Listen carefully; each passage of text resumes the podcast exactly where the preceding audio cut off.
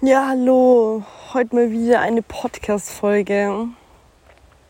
Heute von einem ganz ähm, besonderen Ort, den wir alle kennen und wahrscheinlich immer alle lieben. Aus der Natur. Aus dem Wald, der irgendwie immer in Bewegung ist, aber auch irgendwie stillsteht, hat man das Gefühl. Ich glaube, für Menschen ist die Natur der größte ja, Ruhepol überhaupt ich glaube, wenn man so durch die Stadt gehen würde, so durch die Innenstadt in München, man fragt die Menschen, ja, womit können sie sich runterbringen oder was tun sie gegen Stress, dann sagen die meisten Menschen ja irgendwie in die Natur gehen, in den Wald gehen, spazieren gehen. Das ist so dieses oder meditieren. Ich glaube, das sind so die berühmten Sachen und ähm, kann man auch gut nachvollziehen, wenn man dann wirklich das auch mal macht, einfach bewusst in den Wald geht und nichts aufnimmt außer die Stille und das Rascheln der Tiere, des Windes, der Pflanzen, der Bäume, einfach nur das auf sich wirken lässt und nicht von x tausend Lärmsituationen ähm, denen ausgeliefert ist, wie man es in der Stadt, glaube ich, sehr ist. Und für mich ist der Wald oder die Natur so was unglaublich Besonderes. Ich gehe dahin, wenn es mir schlecht geht. Ich gehe dahin, wenn's, wenn ich mich auspowern will. Ich gehe dahin, um einfach da zu sein, um einfach zu sein und nicht irgendwas zu haben oder irgendwas zu verfolgen. Und das ist all die großen Philosophen von Heidegger bis Hegel bis Kant bis Epikur, Platon, Sokrates, Kierkegaard, ähm, Fromm und so weiter haben immer gesagt, wir sind der Natur immer mehr entfremdet.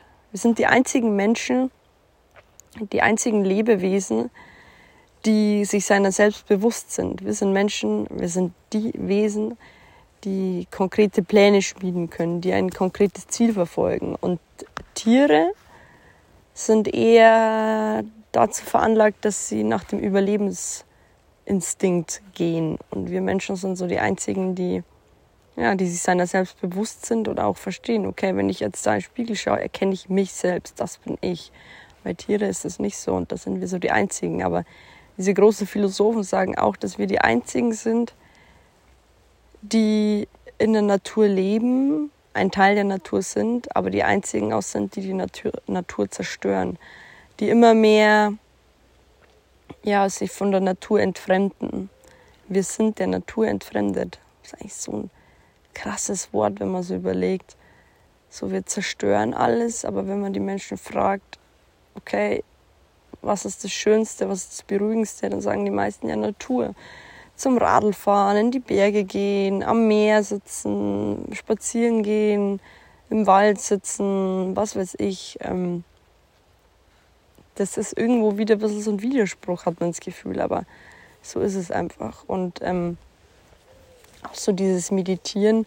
Ich kenne, also ich, eine Freundin von mir, die geht immer in den Wald zu meditieren und ich habe das tatsächlich noch nie gemacht, aber ich glaube, dass das der einzige Ort ist, wo du wirklich von Ruhe umgeben bist, wo du wirklich von natürlich, natürlichem umgeben bist, nicht von, von Konsum, von ähm, materiellem, von technischem, elektrischem, was weiß ich, sondern einfach Natürliches hast du um dich und, ähm, und dann stackst du da so durch, durch den Wald und bist umgeben von Echtheit im Wald, da passiert so viel, das kriegen wir meistens gar nicht mit, was da eigentlich alles so abgeht. Die Tiere leben dort, die Pflanzen wachsen, die Bäume wachsen. Den Bäumen geht es sich gut, werden irgendwie aufgefressen von den scheiß Käfern. Da passiert so viel, aber wenn wir durchgehen, dann sind wir meistens entweder komplett in unseren Gedanken versunken oder mm, ein bisschen abgespaltet von uns selbst. So Buddha hat ja damals, also damals seine große Theorie ist, ist ja das Meditieren. Und das Meditieren wird heutzutage, das fand ich so krass, das habe ich in einem Artikel gelesen, das Meditieren wird heutzutage immer mehr als so, einem, als so ein Trend angesehen, durch den man mehr Leistung wieder gewinnt. Das heißt, wenn man meditiert, dann fokussiert man sich auf die Leistung, die man danach wieder vollbringt.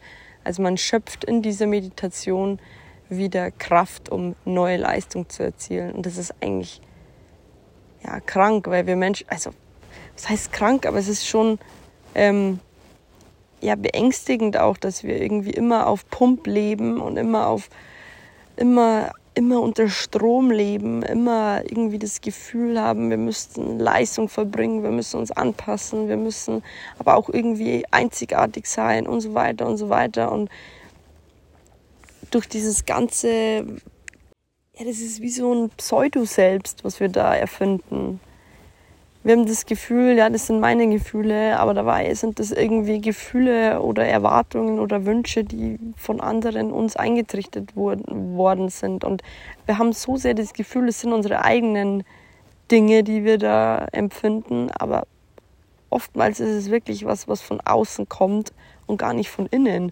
Und äh, ich stecke da drin, du steckst da drin, jeder steckt da irgendwie drin, dass man immer in so einer Erwartungshaltung steckt damit man es irgendwie den anderen recht macht. Oder man hat auf einmal Wünsche, die gar nicht die eigenen sind, sondern irgendwie die Wünsche der Eltern oder was weiß ich.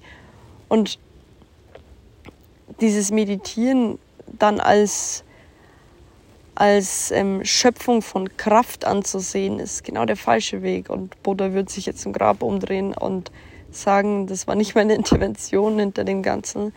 Nämlich meditieren ist eigentlich so ein bisschen so eine, eine Therapie, um sich von seinem Selbst ein bisschen abzukapseln.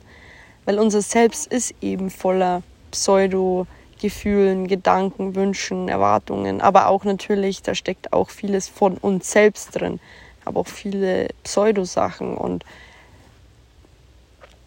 und da hat Buddha einfach gesagt, dass unser Ich ist voller Konsum, voller ähm, Zwang nach Neuem, voller Angst davor, nicht dazuzugehören oder voller ja, Stress, sich immer irgendwie anzupassen. Man will dazugehören, aber man will auch irgendwie einzigartig sein. Man will außergewöhnlich sein, aber hat auch Angst, irgendwie ausgestoßener, ein Ausgestoßener zu sein.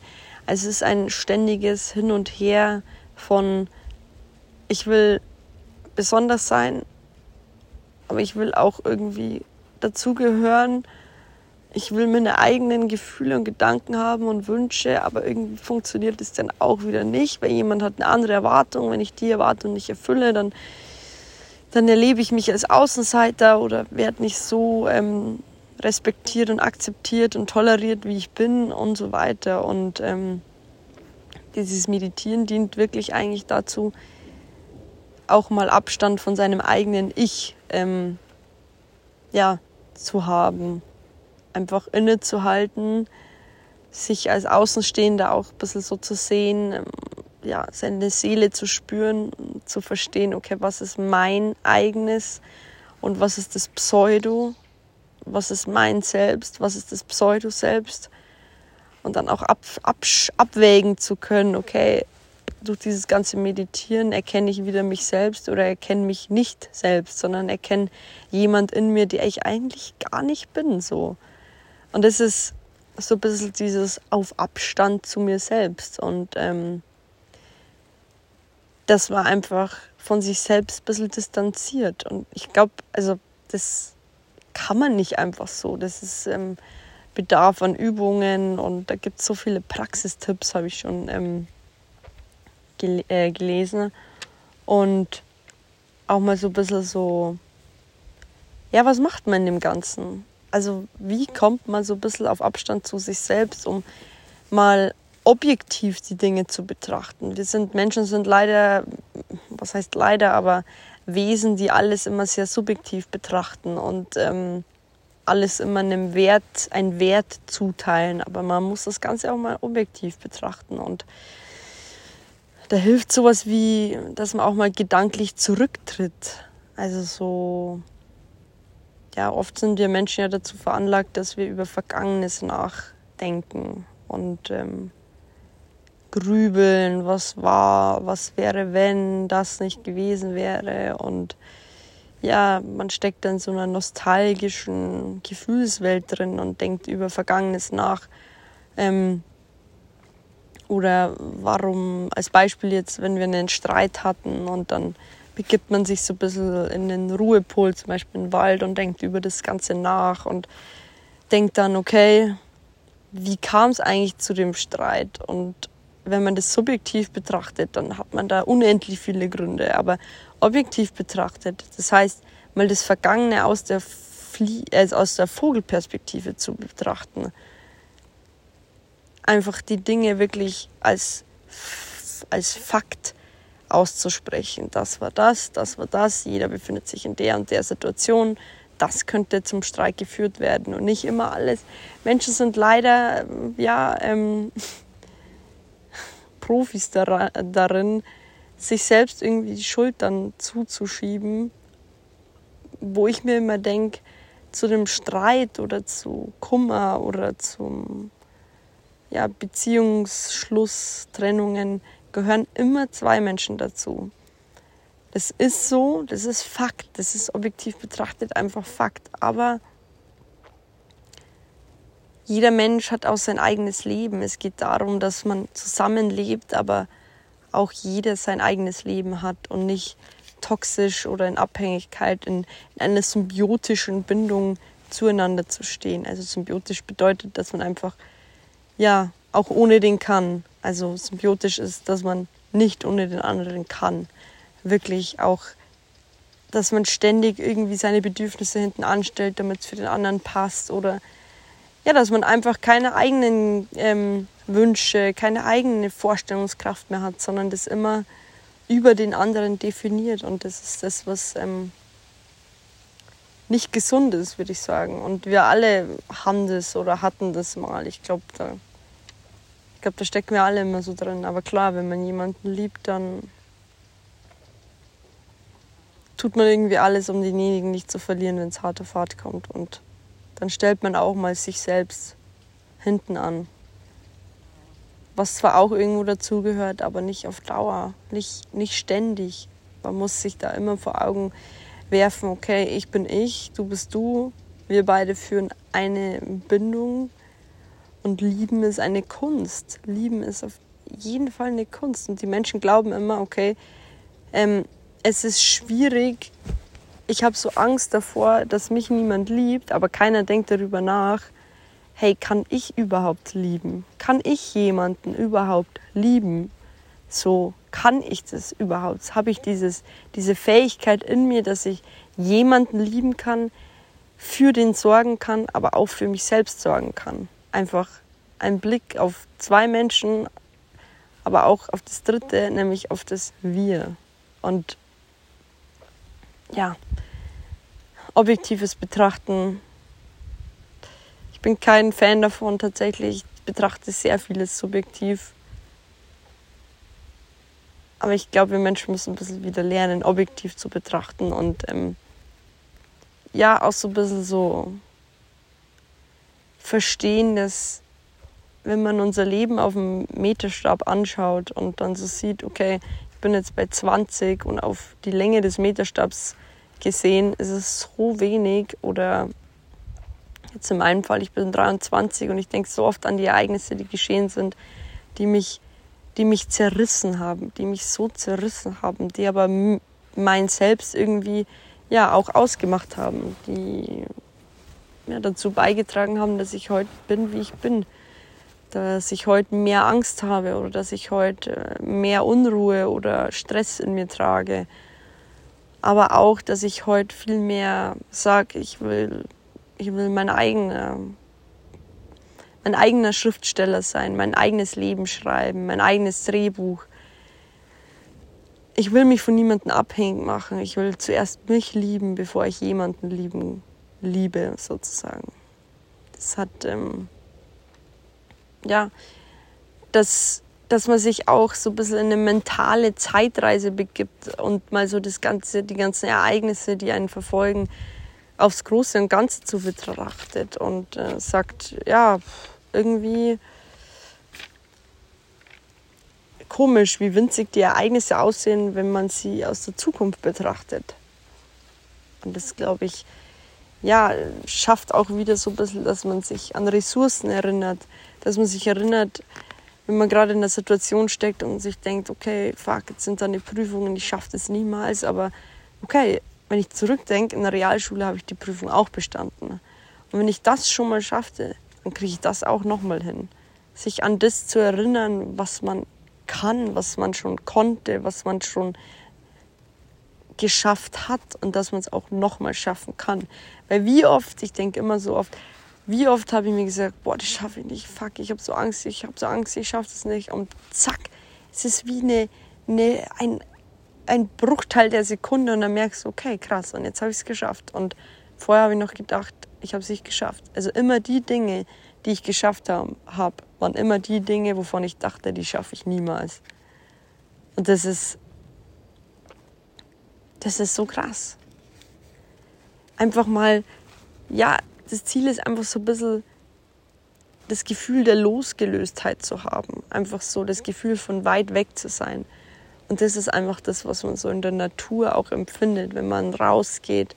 Man ist einfach weg von dem, von dem vielen, von dem, von dem Ganzen, was einen erschlägt auch manchmal und man kriegt es gar nicht mehr mit, sei es von der Arbeit, sei es vom Lärm draußen, sei es von irgendwelchem Streit, von Leistungsdruck, von ähm, ja, von, von jeglichen Sachen. Und dass man das, damit sich so ein bisschen von dem Ganzen loslöst. Und das hat Buddha auch so ein bisschen damit gemeint, durch das Meditieren, dass man sich ja, von dem Ganzen ein bisschen loslöst und von dem Ganzen weit weg ist und nur bei sich ist, ohne das andere zu vergessen. Aber irgendwie, ja, einfach so bei sich sein ja, mit dieser kleinen Einführung, die zwar jetzt schon 16 Minuten gedauert hat, wollte ich einfach mal nochmal so die Bedeutung der Natur und des bei sich sein und bei dem, ja, dass man auch Dinge wieder objektiv betrachtet, wollte ich das einfach mal so ein bisschen wieder erwähnen, weil obwohl halt immer deutlicher wird, wie wichtig die Natur ist für unsere Erholung, rückt die Natur dennoch immer weiter in die Ferne oder wird immer mehr von uns als Gefahr irgendwie gesehen oder ja, wir benutzen sie, wir benutzen sie und nutzen sie und übernutzen sie. Und ähm, ja, ich finde, ähm, die Natur sollte wieder eine andere Bedeutung für den Menschen einnehmen. Nicht nur die Bedeutung der Erholung, sondern auch die Bedeutung der ja, Erhaltung, dass man auf sie aufpasst, weil sonst gibt es bald kein, kein Ort der Erholung mehr, so, der für uns ist. Wenn die Natur nicht ist, dann ist es für uns auch keine Erholung mehr und dann wäre es für die Welt sowieso Ende. Wenn es das nicht geben würde, was für uns auch irgendwie der größte Ruheort ist, den es überhaupt geben kann. Kurz zu diesem Handykonsum will ich auch noch was sagen. Ich weiß nicht, ob ihr schon mal was von FOMO gehört habt. FOMO bedeutet so übersetzt the fear of missing out, also die Angst davor, etwas zu verpassen. Und ich glaube, unser Leben aufs Ganze zu betrachten, haben wir das schon so oft gehabt, dass wir Angst haben, irgendwas zu verpassen und dies und das und bla bla bla. Und wenn ich da heute nicht hingehe, dann verpasse ich das und das. Aber ist euch schon mal aufgefallen, dass der, die größte Gefahr oder unsere größte Ablenkung eigentlich das Handy ist? Also so nach dem Motto, okay, ich habe versucht zu leben, aber ich wurde eigentlich immer abgelenkt von meinem Handy. Und das ist uns so gar nicht so bewusst, weil das Handy ist so ein Teil von unserem Leben. Das nehmen wir auch mit, wenn wir gerade wohin gehen, ähm, wovon wir dachten, wir werden es verpassen oder wir, wir haben das einfach immer dabei. Aber wenn man mal das auf die Minuten und Stunden rechnet, wie oft wir ins Handy gucken und dann bedenkt, in der Zeit, wo wir ins Handy gucken, hätten wir das oder das gesehen, hätten wir das oder das machen können, hätten wir das oder das wahrgenommen, dann ist eigentlich das Handy das Große, was uns eigentlich, ähm, was uns die Angst bringen sollte, etwas zu verpassen. Nicht, weil man einen anderen Termin hat oder so, sondern das Größte ist eigentlich das Handy, weil wir durch das Handy, und das merke ich auch immer oft, wenn ich im Wald bin oder so, und ich schaue ins Handy, während ich im Wald bin und dann sagt jemand neben mir so, hey, boah, da war gerade ein Eichhörnchen und ich habe es nicht gesehen, weil ich ins Handy geguckt habe. Also auch diese Kleinigkeiten, das ist so verrückt einfach, wie, wie sehr uns dieses Teil schon eingenommen hat. Und ähm, ja, da ist einfach schon wieder das, ähm, wenn man aufrecht in der, Welt, aufrecht in der, äh, aufrecht in der Welt herumgeht, wirklich immer mit klaren Augen, mit klarem Blick, einfach immer mit einer Wahrnehmung, immer, immer bei Sinnen ist, bei Sinnen zu sein. So ein schönes Wort, ich liebe das Wort, bei Sinnen. Wenn man alle unsere Sinne benutzt und so durch die Welt geht, dann nimmt man so vieles wahr und so viel unglaublich schöne Dinge. So hätte ich nicht ins Handy geguckt, hätte ich so ein kleines Eichhörnchen gesehen und hätte dann mir gedacht, boah, sau süß und voll schön. Und wahrscheinlich hätte ich am Abend oder wenn ich dann heimgekommen wäre, genau von meiner Mama erzählt, boah, wir haben sogar ein süßes Eichhörnchen gesehen oder ein Reh oder was weiß ich. Aber ich war damit beschäftigt, abzuchecken, abzuchecken, was geht. Was geht da draußen in der Welt? Aber das da draußen in der Welt ist eigentlich nur so ein kleiner Kasten, der mir die Welt zeigt, die einfach auch ein bisschen so fake ist. Die ganzen Dinge, die ich da auf Instagram sehe, die ganzen Dinge, die auf Facebook oder Snapchat oder was weiß ich, sind gestellte Bilder und Videos und jeder versucht es so real wie möglich rüberzubringen. Und da, boah, wenn ich schon, wenn ich jetzt den Begriff real benutze, komme ich gleich auf die dümmste Erfindung überhaupt. Und ich weiß, so viele haben es und so viele feiern diese App, aber be real. Ich habe die App nicht, habe auch gar nicht mitbekommen, dass es sowas gibt. Es war auf einmal da, es war schneller da, als, als man schauen konnte. Und jetzt ist sie da und alle meinen oder der Sinn und Zweck dahinter ist ja eigentlich, ja, dass man wirklich einen Moment postet, der gerade real ist. Ähm, aber wenn wir mal ehrlich sind, ist es ja trotzdem irgendwie fake gestellt. Weil dann heißt es, oh fuck, es ist Be Real Zeit, schnell, äh, ein cooles Foto, zack, zack, zack, zack. Es ist wieder nicht real. Also es ist einfach alles Quatsch, weil es ist einfach nur so ein Pseudo-Ding, nur so eine Fassade und nur so eine App, die sagt, hey, wir müssen viel mehr Wert darauf legen, dass die Menschen real sind und so, lass mal die App erfinden. Und es hat schon sein, es hat schon auch so sein, ähm, sein, seine Attraktivität, wenn man dann Fotos sieht, wo der eine gerade ist und ja, irgendwo ist es real, weil er macht ja gerade ein Foto von da, wo er ist, aber dann ist es auch wieder gestellt. Also es sind so Sachen, im Großen und Ganzen kann man sagen, diese ganze Welt da in unserem kleinen Kasten ist, es sind Menschen, die versuchen, so sehr wie möglich real rüberzukommen. Aber im tiefen Inneren sind sie eigentlich nicht der, der sie vorgeben zu sein, so vorgibt, der sie vor, ja, ihr wisst schon, kurz äh, Sprachfehler. Es ist schon krass. Das ist wirklich krass. Und ich gehöre da schon auch dazu. Meine ganzen Insta-Stories sind, ich versuche das real zu machen, das bin ich, aber irgendwo ist es natürlich auch gestellt. Aber anders wird es ja gar nicht gehen. Du nimmst ja mit dem Handy den Moment auf und allein das ist ja schon, dass du ein Handy zückst und die Kamera anmachst und etwas fotografierst. Das ist ja eigentlich schon dieses, okay, du musst es fotografieren, du musst es fest, also du musst diesen Moment festhalten. Das ist wie so ein Zwang, habe ich manchmal das Gefühl. Und ich finde es so ähm, erstaunlich, weil immer mehr Musiker, Sänger so sagen, die mögen das eigentlich gar nicht, wenn man auf einem Konzert ist und alle haben das Handy in der Hand und filmen die. Die feiern das gar nicht. Also klar, ich würde es glaube ich auch nicht feiern, wenn ich da oben stehe und jeder schaut durchs Handy auf mich drauf und muss das jetzt alles filmen. Man kann ein paar Momente filmen, aber nicht dieses Ständige und das ähm, ist schon krass, weil wenn man mal so überlegt, wenn wir das Handy nicht hätten, da müssten wir uns ja anstrengen, Erinnerungen hervorzurufen. Versteht ihr, wie ich meine? Weil dadurch, dass wir was, dass wir ein Foto machen, können wir einfach Wochen später das Foto nochmal angucken und uns dann an den Moment erinnern. Was was sehr Schönes, Euphorisches mit sich bringt. Aber hätten wir das Handy nicht, müssten wir uns immer zwanghaft an den Moment ja, äh, erinnern. Aber ich glaube, dadurch würde man dann auch so erkennen, okay, das Gehirn merkt sich halt nur das, was uns wirklich am meisten ähm, beschäftigt oder beschäftigt hat oder was am meisten Einfluss in uns hatte. Und dann war es wohl auch der wichtigste Moment so. Also voll faszinierend eigentlich, was das Gehirn speichert, wirklich sehr tief speichert und was wir auch schnell abrufen können. Aber wir ersetzen es halt auch oft durchs Handy einfach und machen Klick und dann passt, lass weitergehen. So im Urlaub, kurz Foto von der, von der Architektur, zack, weitergehen.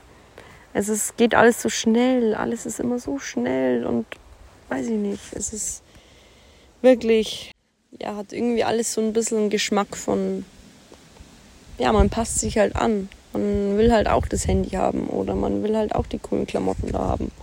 Das ist einfach das, was ich, ähm, was mich am meisten interessiert von Erich Fromm, so dieses, es gibt das Haben und es gibt das Sein. Und in der Existenzweise des Habens findet der Mensch eigentlich so sein Glück in der ständigen Überlegenheit der anderen.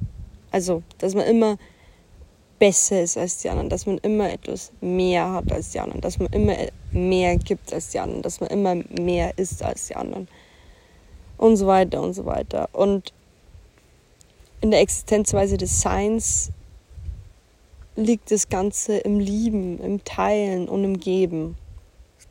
Das ist einfach der große Unterschied. So sein ist Leben, ist tätig sein und auch aktiv zu sein. Aktiv zu sein bedeutet einfach aus sich selbst herauszugehen, spontan zu sein. Ähm, auch so, so die Psychologie und Philosophie bezeichnet die Freiheit so, dass man aus der Spontanität heraus aktiv ist. So. Sein bezieht sich auf Erlebnisse und haben bezieht sich eben auf Dinge. Und ich habe schon manchmal Angst, dass wir immer mehr zu haben Menschen werden. Wir sind es eigentlich schon, aber es ist alles so ein unbewusstes, dahinschleichendes. Ich will besser sein wie du oder ich will mehr Erfolg wie du oder ich habe mehr Geld als du oder ich habe das, ich habe das, ich habe dies, ich habe das.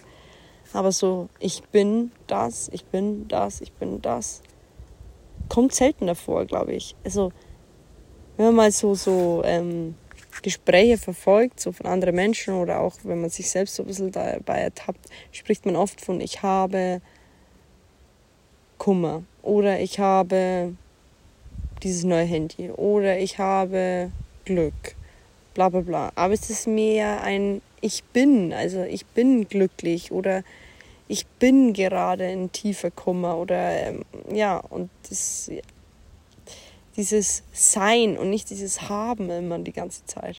Das Leben sollte einfach bedeuten, dass man sich selbst ständig erneuert, dass man wächst, dass man liebt, dass man sich interessiert, dass man sich, dass man lauscht, dass man gibt, dass man nimmt, dass man einfach offen ist.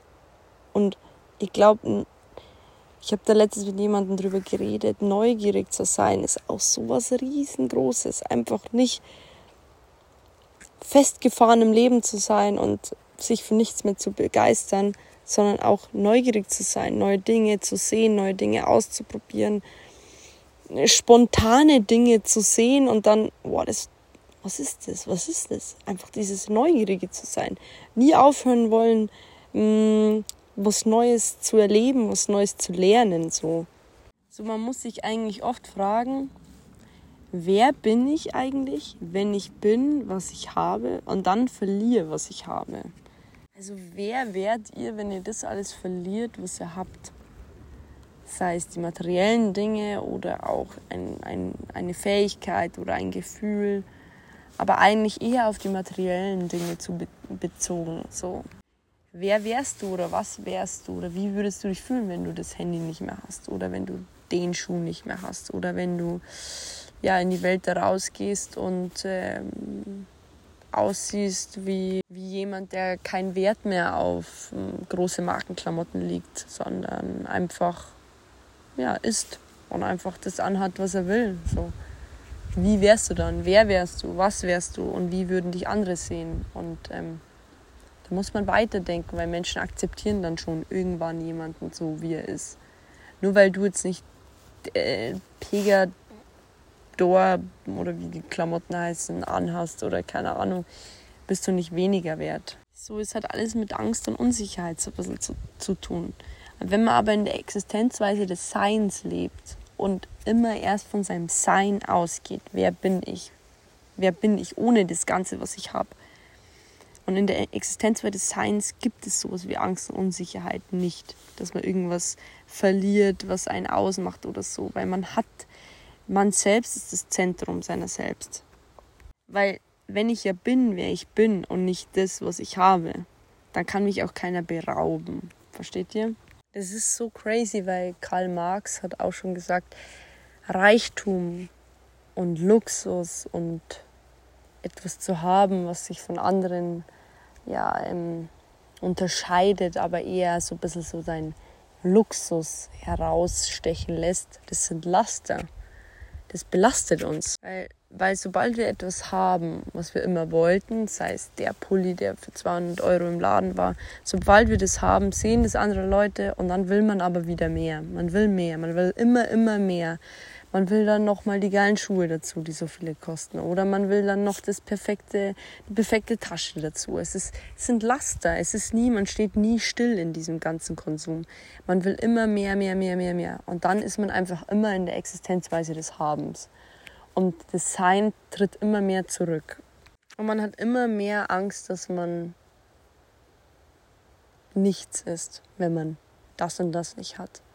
Der Mensch befriedigt sich mit dem ganzen Kaufen und äh, mit dem ganzen Haben und ja, überlegen zu sein. Der Mensch wird einfach immer mehr abhängig von seinem Besitz, von seinem Geld, von seinem Haben.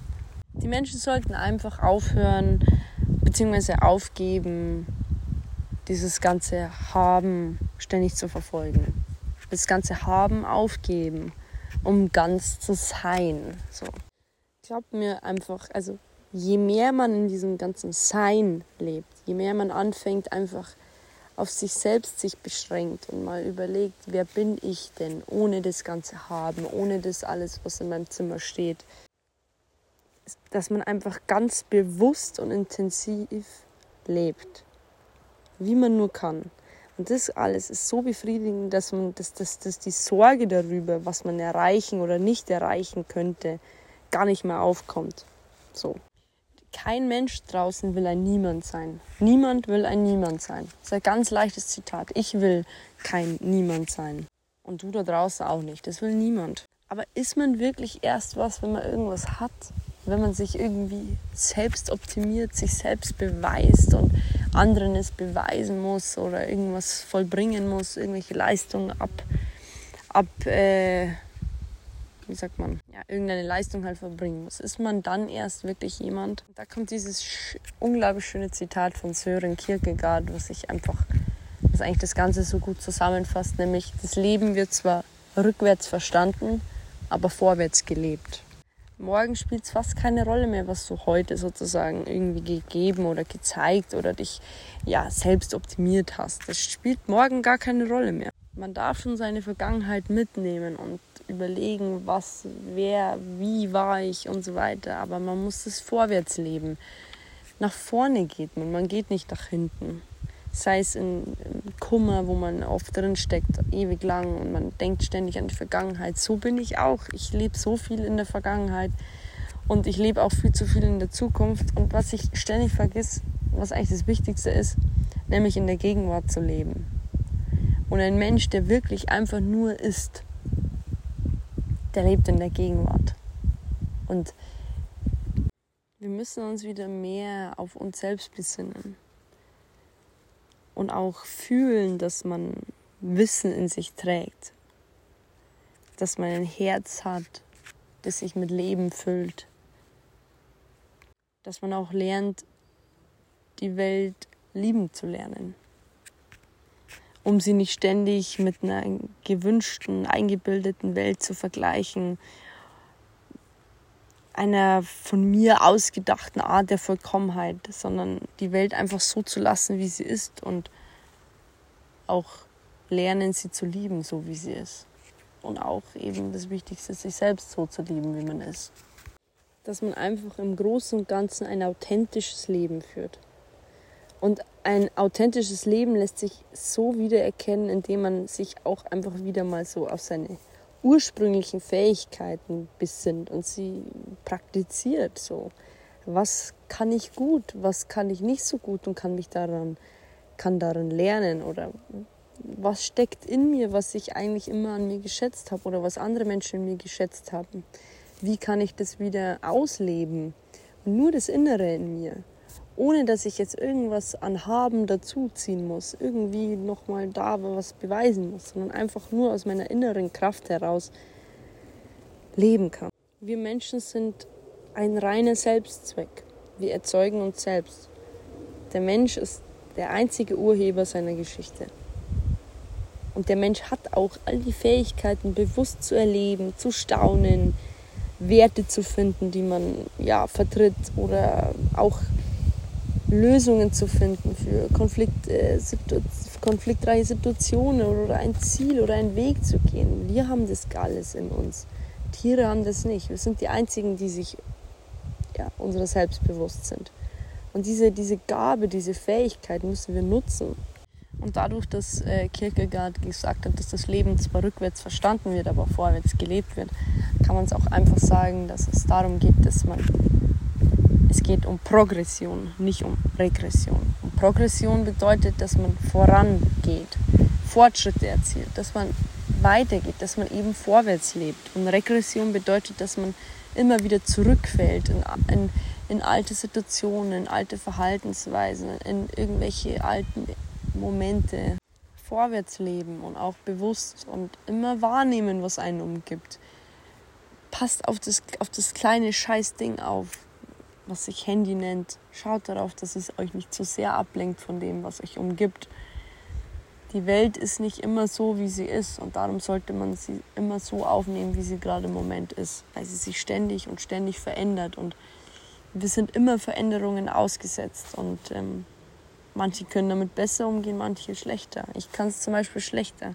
Darum ist es für mich wichtig, dass ich den Moment innehalte und das wahrnehme, was mich umgibt und nicht mich ständig von irgendwas ablenken lasse oder Angst haben muss, dass ich nicht dazugehöre oder mein, mein, meine Frust oder meine Angst oder mein Kummer mit kaufen und produzieren und zeigen und beweisen ähm, ja, gleichstelle oder das so wettmache, mich damit ablenke. Das ist nicht, das ist nicht der Weg. Auch wenn man eine tiefsinnige Beziehung mit jemandem führt, da ist es ganz wichtig, auch wenn man sich bewusst hingibt dem Menschen. Diese bewusste Hingabe bedeutet aber nicht, dass man auf seine eigene Intimsphäre verzichten muss, auf sein eigenes Leben verzichten muss. Das bedeutet es nicht. Wenn ihr schon immer irgendeinen Wunsch oder irgendeinen Lebenstraum hattet, dann behaltet den. Egal, ob jemand noch dazukommt, dazukommt, mit dem ihr euch eigentlich eure Zukunft vorstellt.